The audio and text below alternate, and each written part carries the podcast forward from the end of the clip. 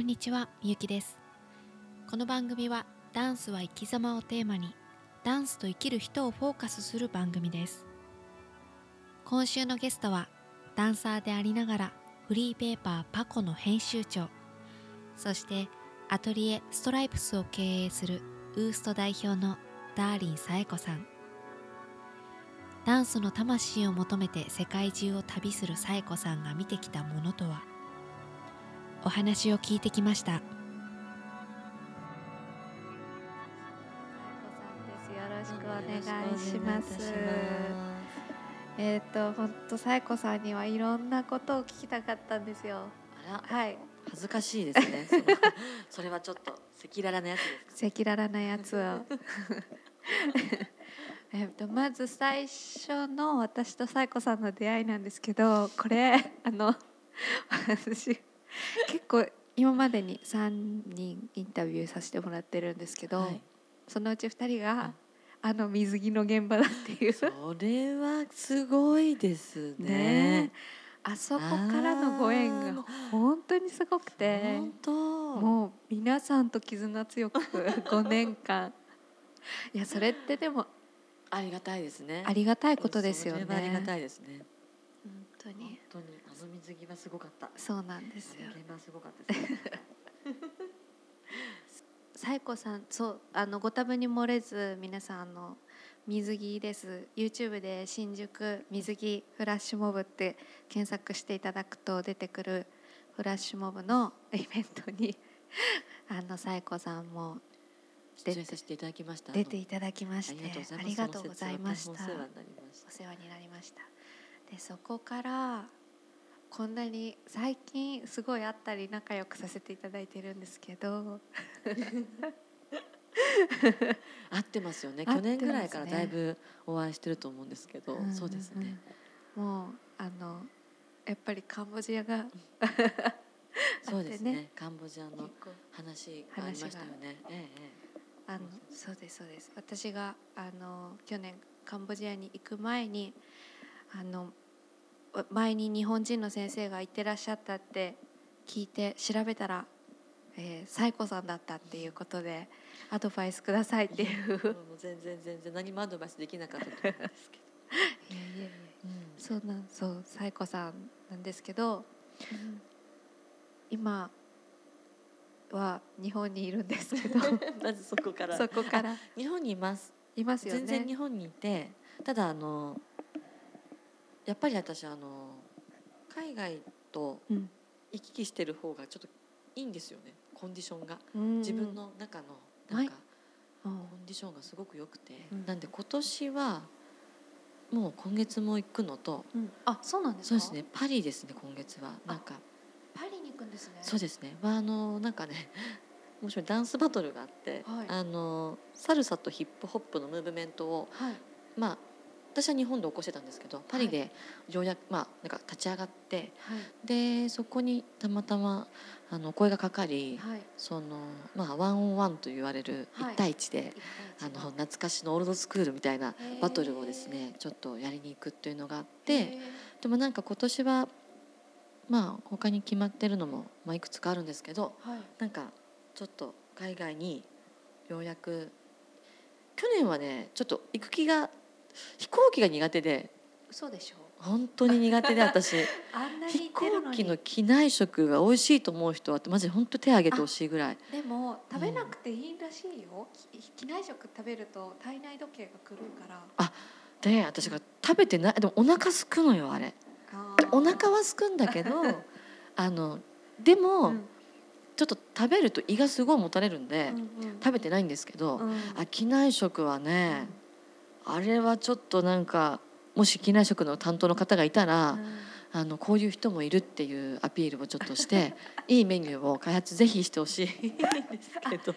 なんか 苦手で。美味しくないってイメージあります？確かに。なんかあの、うん。エミレーツとかいいとか言うじゃない、うんうんエミレーツでさえフランスのね。そうもうちょっとこううんみたいな結構あるんで。あれはエアアジアのあ自分でお金払っあ、うんうん。て選べる機内食みたいな、ありますよね。美味しかったですよあれは。本当ですか？まあまあそその機内食のレベル内の話ですけど。機内食ってあれ多分相当気合い入れて作ってると思うんですけど。そうなんだ。いや絶対相当気合い入れてる。いやだけど上に持ってくとああなるっていう。だからやっぱ気圧のおかげでああなっちゃうんだと思うんですよ。熱もねね。そう。私やっぱり無理があるよね。うんあの飛行機の中である程度調理するとか、うんで水も相当飲んじゃいけないとかあるじゃない？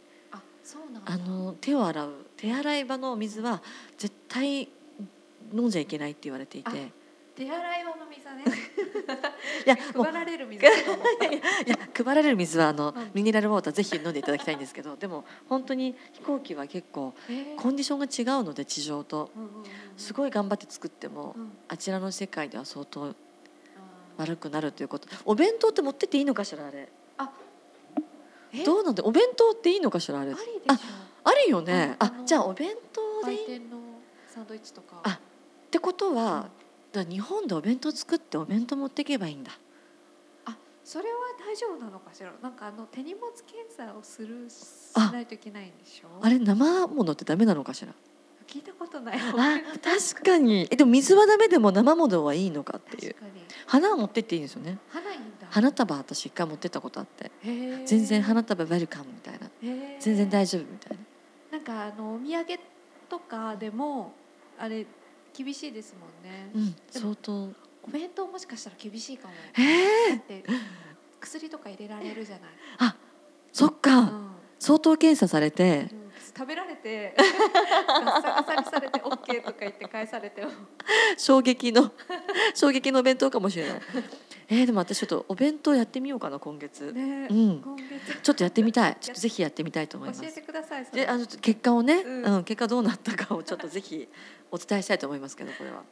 うん。サイコさんいろんなとこに行ってるんですよ。こいえいえいえもう。年にあ三回は行ってるイメージ。あでもそうですね。でもうん。去年は本当にそのここの事務所の立ち上げ代々木のその事務所の立ち上げとうんうん。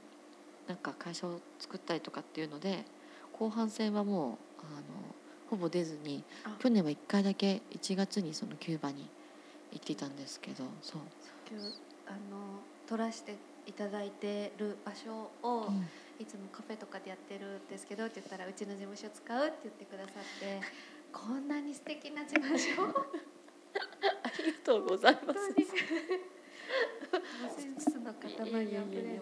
ありがとうございます。ちっちゃいね。あの本当に代々木っていう場所なんですけど。よくっていう場所でフリーペーパーを、あね、そうそうなんですよ。パコっていうあのまあラテンの政治経済音楽ダンスに特化したフリー。政治経済ダンスそうあの要は政治経済を本当はちょっとやりたくて、うんうん。そのラ中南米ってすごいあのすごい市民運動が盛んなんですよね。でそういうのをこうもっともっと追っていきたいと思っていてあのもっと本当に私たちぐらいのはい。30代20代の方とかがガンガン政治に関わって政治家になる人も多くてうん。だからそういう面白いなって言ってて最初それをつなんか伝えたくてうん。だけどまあ自分もダンサーっていうのもあるし、まあ、音楽とかダンスっていう風なカテゴリーをうん。で伝えていくとよりこうなんていうのかな理屈っぽくなくうん。伝えやすいかなと思って、うん。お肉と玉ねぎをと人参混ぜるみたいな感じでこうちょっといろんな食材を入れて出す方がこう偏ってない感じになるかなって。私政治のこと別に詳しいわけでもないんだけど好きなんで単純にそれでそうですね。なんかやる時にはやっぱりなんかこうアカデミックなものとアクティブなものを混ぜたいっていうのがあってなんでフリーマガジンもそういう形でやらせてもらったんですよね。それはやっぱり日本にいる人は政治に若干興味が比較的ない人が多いじゃないですか同世うん代で、まあそうかもしれいないですね。もう読みやすいように。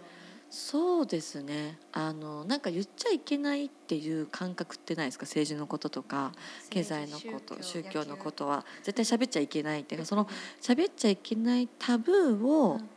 そろそろうん。もっとうん。喋っていい場所っていうのを見つけたくて、てか自分たちの世代も、まあ、そうじゃない世代ももう少し気楽にお話ができる場所は今のうちから作りたいなっていうのはあったんで作り始めたんですよ。でそれがたまたま私年に1回あのアフロキューバンのキャンプをやっていて、はい。だから太鼓とダンスを1泊2日で11時間ぐらい踊るんですけどでその時に全国から来るんですよみんな。い。ろんなく県から。はい。でそのいろんな県から集まってくださった方たちとすごいいろいろ交流して1年に1回終わってまたねって言ってなるんだけどその1年に1回の交流の中であやっぱなんか東京って日本じゃない東京だけが日本ではないっていうのをすごいつくづく感じてだったんでそのもっとあのいろんな県の方と交流したいっていうのもあってプラスそういう話もあってでなんか結局フリーマガジン作る時に最初なんかフェスやろうかな全国のみんなとと思ってたんだけどうん。結局その文字媒体とか紙媒体でうん一緒に作業できるんじゃないかっていうか一緒の作品を作れるんじゃないかと思ってなんでキーワード的にはその中南米っていうのと本当に全国の友達と、まあ、何人かの方とに一緒お願いして記事を書いてもらったりとかもしつつうん。一緒になんか作品作るっていうのが元で作ったフリーマガジン「パコ」っていうんですよ。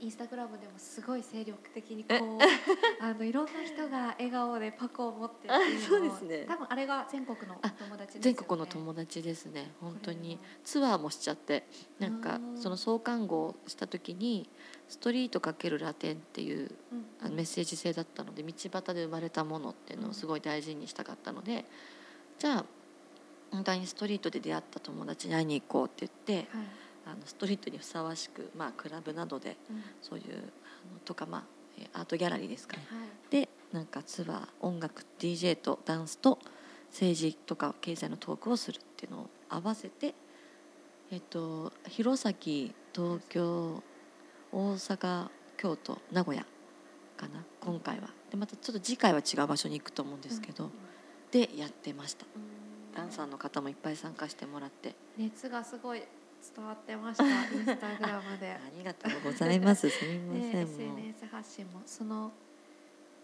ダンサーとしてももちろんすごい方だしサルサのね世界大会で2位を、ね。あ全然あの あのすいません3位なんですけあどごめんなさい。もうでも2年間ちょっと連続でささせてもらって。あれどこでやってたんですか、マイアミなんですよね。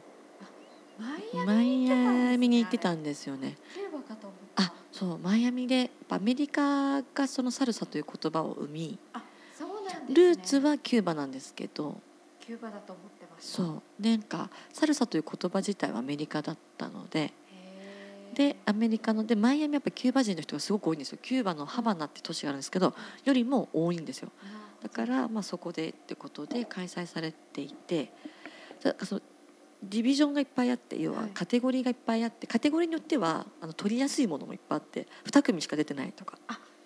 あど。るんですよ。だから全然取れる場所もあるんですけど、まあ、ちょっと自分の出てた場所はセームジェンダーのはい。サルサというセームジェンダーで、はい。えー、と同性同士の女の子たちと一緒に踊るんですけど2人ずつ組で、はい。結構な人数。そうですね。まあ予選各国であって、はい。かまあ、勝ち抜いて一応本戦に来る。で本戦の中でも予選と本戦っていうのがあって、はい。えっと上位6位までの方が一応あ5位か。5位までの方が一応当日決戦があるんですけど、うんなんかそうですね。あの意外と至難だったっていう。なんか思った以上に至難で、へー。全然なんかもうすいません舐めてましたみたいな感じで 全然取れるかと思ったらうん。全然取れなくて、っていうのはまあサルサっていうか私アフロキューバンって言われる裸足で踊るような、はいまあはい。踊りがとても好きなのでそのルーツですね。サルサのルーツと呼ばれるものなんですけどそれと合わせてこうそのサルサと言われるシーンにそのアフロキューバンを持って出て出たので結構そのまあそのカテゴリーの中で新しい形だったんですよねだからかなり大変だったと思います、でもすごい懐深いなってその結構全然違うやんっていうジャンルをなんか賞を入れてくれるっていうのは本当に向こうは懐深いな逆に私入んないか、うん。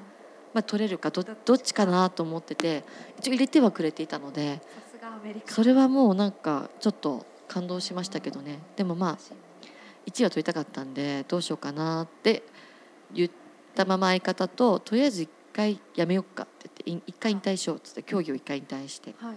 ただまあ個人的な活動は続くので、はいはい。まあ、その他の、まあ、日本でコンペティション出てとかっていうのをやってたんですけどそう。そうなんですよ。じゃあその今お休みというかその間にええ。そうやって かパパコやったりとかあねそうですね。的にそこその前からだと思うんですけどきっとキューバに行ったりとかあそうですね。そこで感じたものを今全身で日本でアウトプットしようとしてるところが私はすごい好きで。ありがとうございます本当に。いやいやいやいやお言葉をお返しします。あのかっこいいと思いますみゆきさんがね。みゆきさんの方が全然素晴らしいと思うんですけどなんか言われるんですよよくね。うん。女性でうん。こうやってややろうと思ったことを行動に移す人は少ないって、ええええでも私にはサイコさんとか素敵な方周りにいっぱいいてもう全然と思うんですよ、あの女性の方が思い切りはいいですよね。うん、やろうと思った時時のあの直感で動く方もすごく多いと思うのであのそこのパワーはすごいと思います。女の方のガッツですかね。あのお金とかどうでもいいってもう潔く思える感じはすごいと思いますね。まあ何ですかね。キューバに行ったまあ海外との縁は実はちょいちょいもう大学時代からあってコンゴの方の作品に出たりとかあコンゴですね。面白い。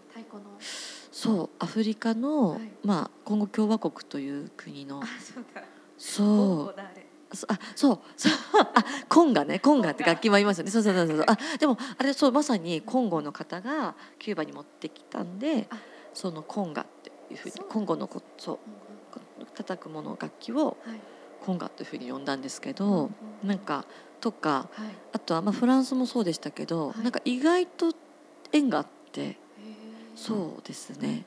なんかで台湾の方とかのあのとも縁があってそうなんかね子供のねプロダクションで働いてたんですよ。セントラル子どもタレントっていうところのプロダクションのはい。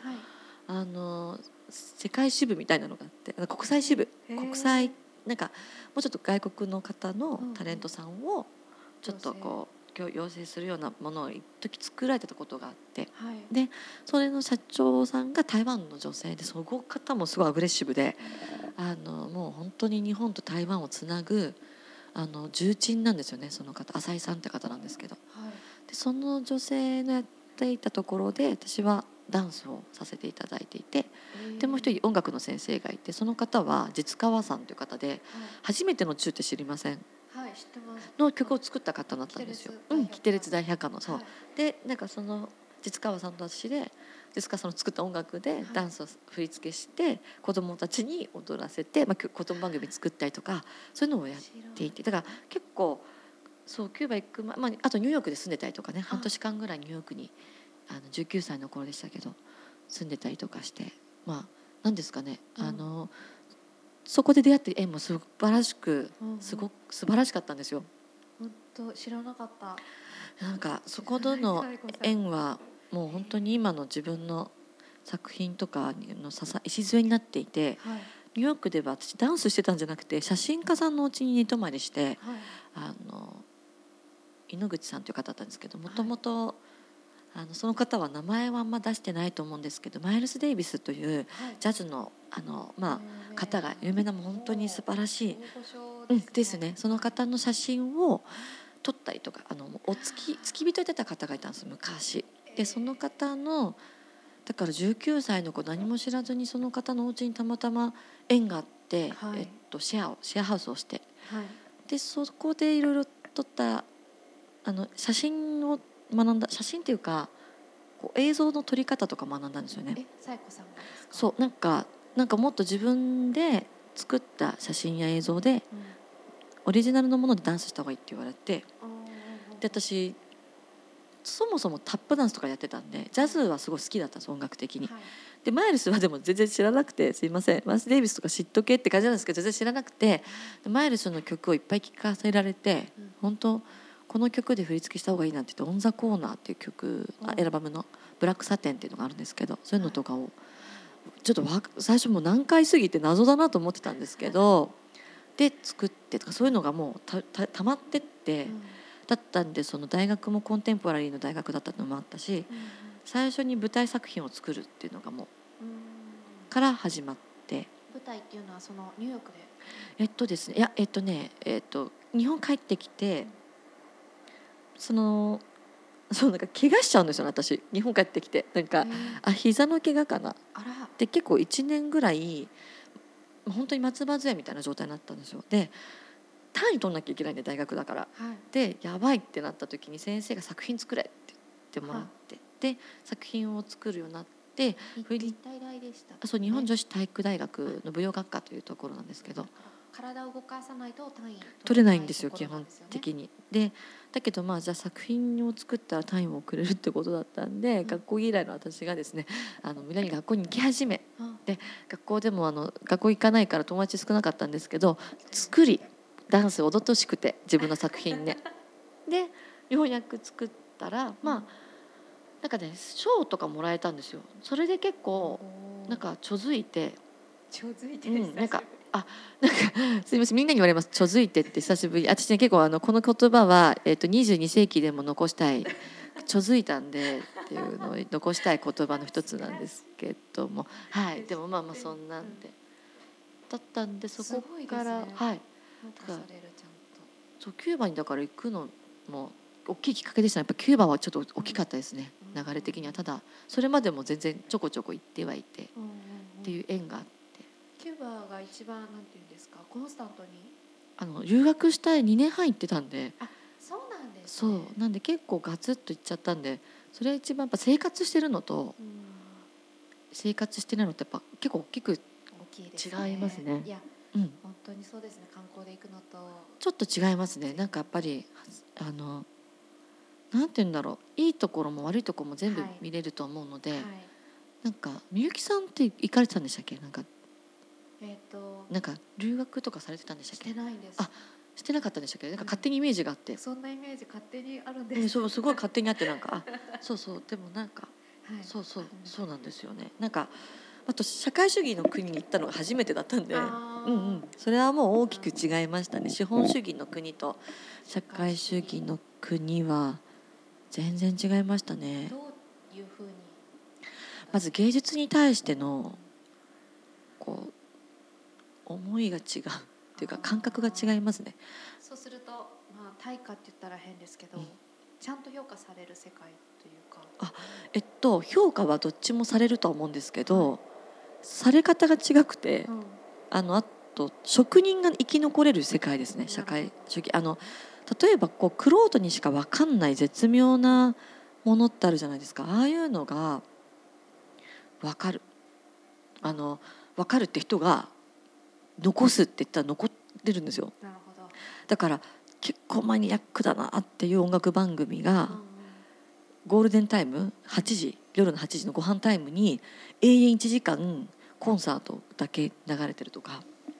でも音楽好きからしたらもう最高だなと思うんだけどそ文化を残すことへのこう番組がすごいきちんとされてて。で大衆向けっていう言葉がないんですね。ないかったですね。だらから本当にリハーサルでもお金も出るとか。うんなんで残るものが深かったんで。うん。あの一緒にすごい才能ある人がいっぱい生まれてくんだけどさらにそういう人たちが一緒にリハーサルをしてるんですよ。資本主義の国だとリハーサルにお金ってかけれないじゃないですか正直。だからどんなに才能がある人たちが集まっても一緒になんかこう一個の大きい舞台作るって言っても相当お金かかるからなかなか合わないんですよ。それがキューバとかだとあの存在するんですよね。うんなんだこの人っていう人たちがさらに煮詰めて2ヶ月なら2ヶ月とか半年とかかけて1個の作品を作っていくんですよね。だからそれはやっぱり他じゃ見れないんじゃないですかね。と思った技がすごかった。うん、センスとかっていうのは私はニューヨークとかヨーロッパ大好きなんですけど、そういうなんかこう地道な技がちょっととんでもないっていう。それを良しとしてやれっって言ってくれる国の環境も すごいですよすね。ごいことだし、うん、これが多分だからサポートされて国にサポートされてると思うんですけど、やっぱり女の人のこう参加率も高くてうん。あの要は女性が参加する社会になってなきゃいけないんですよねキューバ。面白いのが。なんで赤ちゃんとか産んで多分日本だとダンサーの方って辞めることが多いと思うんですよ特にストリートダンサーの方は辞めると思うんですけどダンスしてない時は歌歌ってればよくてカンパニーの中で。で子供ならはい戻ってきてダンサーに戻ればいいとか。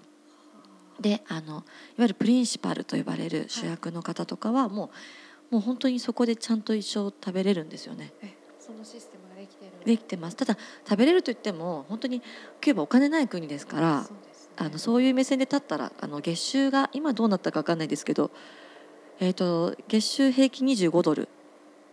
25ドル。2500円、2500円。うん、から3000円の間。え？でも若い子だともっとないです。だからあのいろいろチップとかいろんなものでお金儲けてたりとかするんですよ。横流しとかね商品の。へでもそうただあとと配給もあるので一応。配給も一応お金かかるんですけど、ーはい。受けれるので。あと教育と病院はた一応無料だったりとか、うんうんうん。一応設定的にはそうなってるんですけど。だからまあ、15ドル。うん、どういうものがいいのか。ただまあ両方見れてよかったなと思います。うんうん。自由競争ができる日本はすごい素晴らしいと思うしうん。かといってそういうやっぱり古き良きものとか残していきたいものがその派手なものとかこうし消費者に喜ばれるものだけが残る世界じゃないんで、地に足がついてますね。ついてますね。の考えがちゃんと。うん、ね強いというか芯がある中うん。でこれを残そうって思う気持ちがあるから、そうですね。だからその例えば YouTube 見てあこれがいいね。アメリカとかヨーロッパこうなってんだって言ってそっちに走っていかないですね、走っていくこともあるかもしれないけどもっとふ深い土台があったりするんで、それはそれ。うん、これはうちらのものとしてアイデンティティでやろうっていうものがしっかりしてるんでそういうものはやっぱり学べたのは素晴らしく良かったと思います。そうだ。キューバ、まあ、キューバから広がって中南米とかいろんな国にその後行くんですけどやっぱり。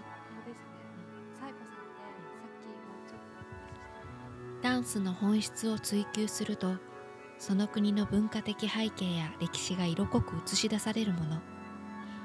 ダンスをする人は多いけれどサイコさんのようにここまで深くダンスを愛して深い関心を持っている方はとても貴重な存在だと思います。お話の後半はまた来週。インスタグラムにサイコさんの個人アカウントがございます。アカウント名はアットマークサルサエコ。SALSAEKO です。活動の詳細は公式ホームページ boost.com にてご覧ください。スペルは uwsto.com ラテンカルチャーを通して政治経済を切り取るフリーマガジンアコや代々木のレンタルアトリエストライプスの詳細もご覧になれます。また私みゆきのアカウントでお寄せいただいたご感想を紹介しています。ツイッターのアカウントはアットマーク MIC328 となります。番組のご感想は公式ブログのコメント欄およびツイッターで「ハッシュタグダンスは生き様」とつけていただけますとゲストの方にも声が届きます。励みになりますのでぜひお寄せください。エンディングテーマは雄大ラップ丸山で言わずもがな。この番組は Make the Future with You ダンサーキャスティングの FTU の提供でお送りしました。朝起きたら元気よ今日はよう。でもけまなこう。でも we gotta go その一言から始まるよ。素敵な一日のスタート。やっぱ挨拶した後はお互いに気持ちがいいでしょ？媚びを売れって言ってんじゃない。ペコペコして握手なんてうざい。たまに返事もできないような大人たちもいるけどそんな人たちにいちいち腹を立ててでも損するだけ。無視する人ごと無視しちゃおう。でっけえ声でハロー。プラスな思考ですがすがしい毎日送りたいって思うなら自分から朝起きたらおはよ。う昼あったらこんちは夜眠る前におやすみ。ちゃんと言える人が好き。助けてもらったらありがとう。悪いと思ったらごめんね。ちゃんと言える人になりましょう。大切なコミュニケーション今の時代。一人一台。暗い携帯。